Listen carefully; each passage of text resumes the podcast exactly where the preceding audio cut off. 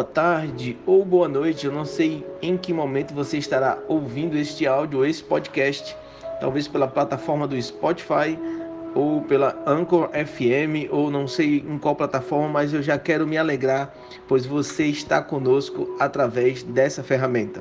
Meu nome é Charles, eu sou um dos pastores da Igreja Anglicana Comunhão e eu diariamente eu compartilho um devocional ao vivo no Instagram, arroba PR Charles Galvão, mas também eu disponibilizo em forma de áudio uma ministração como um resumo do que aconteceu mais cedo.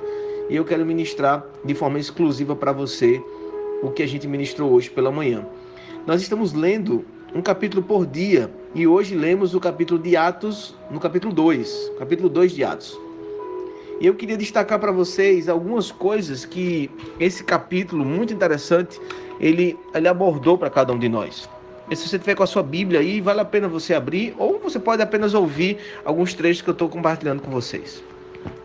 Diz assim, Atos 2, Atos capítulo 2. Ele diz: E chegando o dia de Pentecoste, estavam todos reunidos num só lugar. É interessante isso, porque inicialmente ele já começa mostrando que para ter derramamento do Espírito precisa ter unidade.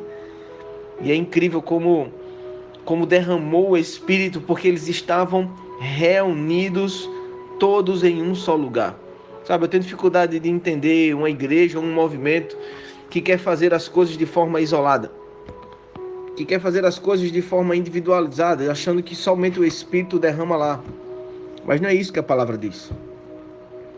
E aí o texto continua no verso 2: E de repente veio do céu um som como de um vento muito forte em algumas versões diz como um vento impetuoso. E encheu toda a casa na qual estavam assentados. E viram que parecia como línguas de fogo. Eu posso imaginar como seriam essas línguas de fogo caindo sobre cada um deles. Meu Deus, que experiência incrível. E se separaram e pousaram sobre cada um deles. Todos ficaram cheios do Espírito. o que eu acho mais interessante dessa parte é que sabe, eles não ficaram mais ou menos cheios, eles ficaram cheios. E cheios não tem esse negócio de mais ou menos. Tem negócio de meio vazio meio cheio. Não, ou é cheio ou não é. E hoje a proposta do Espírito Santo para você é ser cheio, é você ser cheia do Espírito.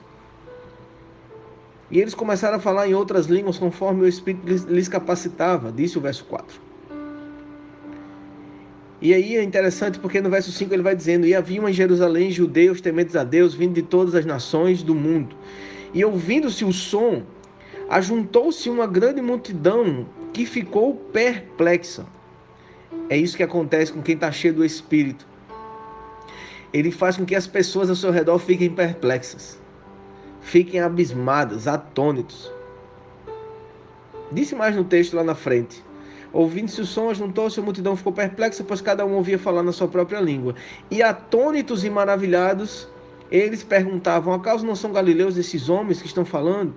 E ele continua falando sobre isso, que todos ficaram perplexos, porque eram pessoas de diversas nações e conseguiam ouvir o que os galileus estavam falando na sua própria língua. É isso que o Espírito faz. Ele nos dá um entendimento. Independente da linguagem que a gente está fazendo, ele traduz para a gente, porque ele traduz diretamente no coração. E o texto ele vai falando mais, ele diz no verso 14: Então Pedro se levantou com os onze e em alta voz dirigiu-se à multidão, dizendo: Homens da Judéia, todos que vivem em Jerusalém, deixe-me explicar-lhes isso. Ouçam com atenção: Estes homens não estão bêbados, como vocês supõem. Pois ainda são nove horas da manhã. Ao contrário, isto é, o que foi predito pelo profeta Joel. Isso é um cumprimento de uma profecia, isso que o apóstolo Pedro está dizendo. E aí ele cita a profecia de Joel que naquele dia derramaria o Espírito sobre toda a carne. Crianças, jovens, velhos, todos receberiam o poder do Espírito. E eu quero destacar isso para você. Como é que pode o apóstolo Pedro ele se levantar numa autoridade, sabe, tão forte? Pois ele já tinha recebido o Espírito Santo através de Jesus. Jesus já tinha liberado o Espírito sobre os discípulos. Então, foi por conta disso que Pedro ele se levantou e citou o profeta Joel. E Joel tantos anos antes de Cristo, ele já teve essa profecia, essa revelação do céu, de que todos iriam receber uma porção do Espírito, e contrário dos judeus, que achavam que somente tudo era derramado sobre eles. Mas aí Joel já estava profetizando que esse Espírito seria para todos, para mim, para você. Então não é uma igreja, não é uma placa de igreja, não é, sabe, uma roupa que você veste, o Espírito Santo não derrama, sabe, sobre a capa de ninguém. O Espírito derrama sobre aqueles no qual ele chamou. É isso. O Espírito chama e derrama. E aí o texto ele continua, o apóstolo Pedro, depois de citar Joel, ele começa a pregar, dizendo: Israelita, ouça essas palavras. Jesus Nazaré foi aprovado por Deus diante de vocês por meio de milagres, maravilhas e sinais que Deus fez entre vocês por intermédio dele, como vocês mesmos já sabem. E esse homem lhe foi entregue e vocês os crucificaram, mataram, pregando ele na cruz.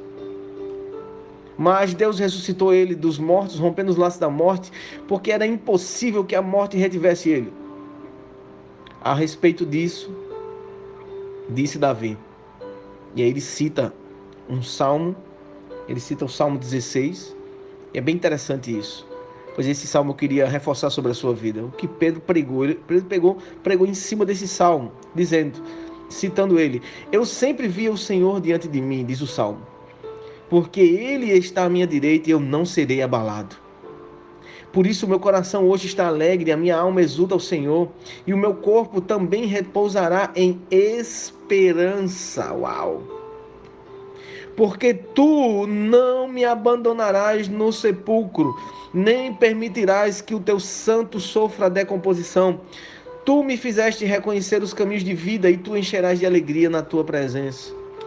Uau! Pedro citar esse texto foi fundamental, pois o Espírito Santo é a comprovação de que Deus não abandonou o seu povo e que também não abandonou a Cristo. Isso já estava declarando também que o corpo de Cristo iria ser preservado, não iria sofrer decomposição. Mas sabe, tem um ensinamento interessante aí. É que o texto diz: Porque tu não me abandonarás no sepulcro. E eu queria declarar isso sobre a sua vida: Deus, ele não abandonou você. Qual o sepulcro da vida que você está vivendo hoje? Sabe, qual é a morte que você está vivenciando? Pois no próprio Salmo diz: Ainda que eu ande sobre o vale da sombra da morte, eu não temerei mal algum, pois sei que tu estás comigo Lembre-se, até no vale da sombra da morte, Ele está com você. Até nessa confusão que talvez esteja vivendo, Ele está com você, Ele não te abandonou, por isso Ele enviou o Espírito Santo. Você já enfrentou situação de quase morte? Você já andou no vale da sombra da morte? Ah, eu já andei, eu já tive situações de perigo e quase morte. Numa delas eu me eu aceitei a Jesus porque eu enfrentei a morte de perto. Eu apaguei no volante, quase eu morro numa batida, eu estava embriagado. E decorrente disso eu entreguei minha vida a Jesus. Em outra ocasião, agora recente, no final de 2019, eu vinha numa moto e Deus já tinha revelado em sonho, já tinha visto várias coisas a respeito de morte. E eu vinha dando na morte e um fio do telefone rompeu-se na minha frente e quase degolava o meu pescoço. Eu fiquei preso no fio de telefone. O fio laçou o meu pescoço. E eu pensei que eu tinha no mínimo quebrado o pescoço ou degolado. Eu já fiquei esperando o sangue sair. Quando eu olhei na câmera que eu vi que só tinha apenas feito um corte. Lógico, foi um corte na carne viva. Mas eu estava vivo. E na hora eu glorifiquei a Deus. Eu disse: Deus estava comigo no vale da sombra da morte. Ele trouxe livramento sobre a minha vida. E hoje eu quero perguntar a você qual o vale da sombra da morte você tem vivenciado. Eu não sei qual é a morte, qual é o sepulcro que você está enfrentando, mas nada conteve a Jesus, nem o vale da sombra da morte, pois ele ressuscitou entre os mortos e nos deu o Espírito Santo. Por isso você não está só. Talvez você esteja sofrendo agora, sabe, um grande ataque maligno, ou talvez você esteja enfrentando consequências da sua própria escolha. falhas da sua vida, assim como eu já enfrentei. Mas deixa eu lhe dizer uma coisa: Ele é com você. Ele não abandona você no seu sepulcro. Mas hoje Ele traz ressuscitação para você. Hoje Ele traz o dom do Espírito. Ah, pastor, o que eu posso fazer para receber isso? Eu ainda não recebo. Ah, na continuação desse texto ele vai ensinar isso. O apóstolo Pedro se levantou no verso 36 e diz assim: Portanto, que todo Israel fique certo disso. Este Jesus a quem vocês crucificaram, Deus o fez Senhor e Cristo. E quando ouviram isso, todos ficaram aflitos em seu coração e perguntaram a Pedro e aos outros apóstolos: Irmãos, o que faremos agora? E Pedro respondeu: Arrependam-se.